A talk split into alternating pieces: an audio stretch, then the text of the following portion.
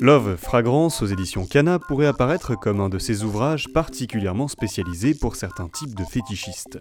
Malgré tout, il va littéralement plus loin en cristallisant certains aspects essentiels d'une relation amoureuse. Nous oscillons donc dans un milieu qui nous est presque inconnu, le monde du parfum, du savon et des odeurs corporelles.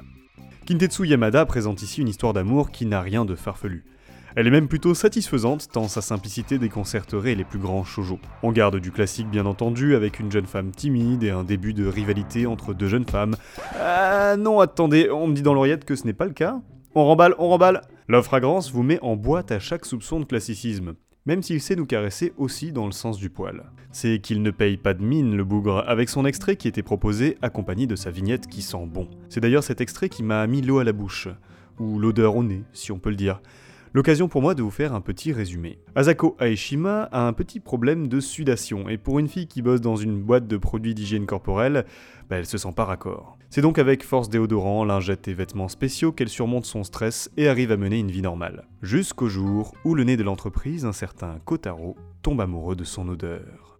Au début, c'est clair, le type passe tout simplement pour un pervers des odeurs, mais on sait réaliser la spécificité de ce couple à mesure que les pages glissent sur nos doigts. Le prisme de l'odeur est en réalité une nouvelle focale sur laquelle bâtir notre compréhension d'une relation amoureuse. Kotaro réalise les moments de flottement et de doute que chaque couple connaît en sentant l'odeur de la jeune femme, comme si un cinquième sens l'aidait à faire progresser leur amour assez étrange et leur relation. Car la jeune Asako est sa source d'inspiration et il n'hésitera pas à la renifler sous tous les angles, donnant ainsi à nos petits cœurs de jolies situations amusantes, cocasses, tendres et parfois hmm, sensuelles. Love Fragrance n'a pas de grandes ambitions et c'est tant mieux car il nous permet d'en profiter pleinement, sans arrière-pensée et c'est tout ce qui compte. Si vous le croisez, n'hésitez pas à le feuilleter pour scruter les dessins et apprécier la tête terriblement décontractée du héros qui s'accorde parfaitement à la timidité maladive d'Asako. Allez, à la prochaine et bonne lecture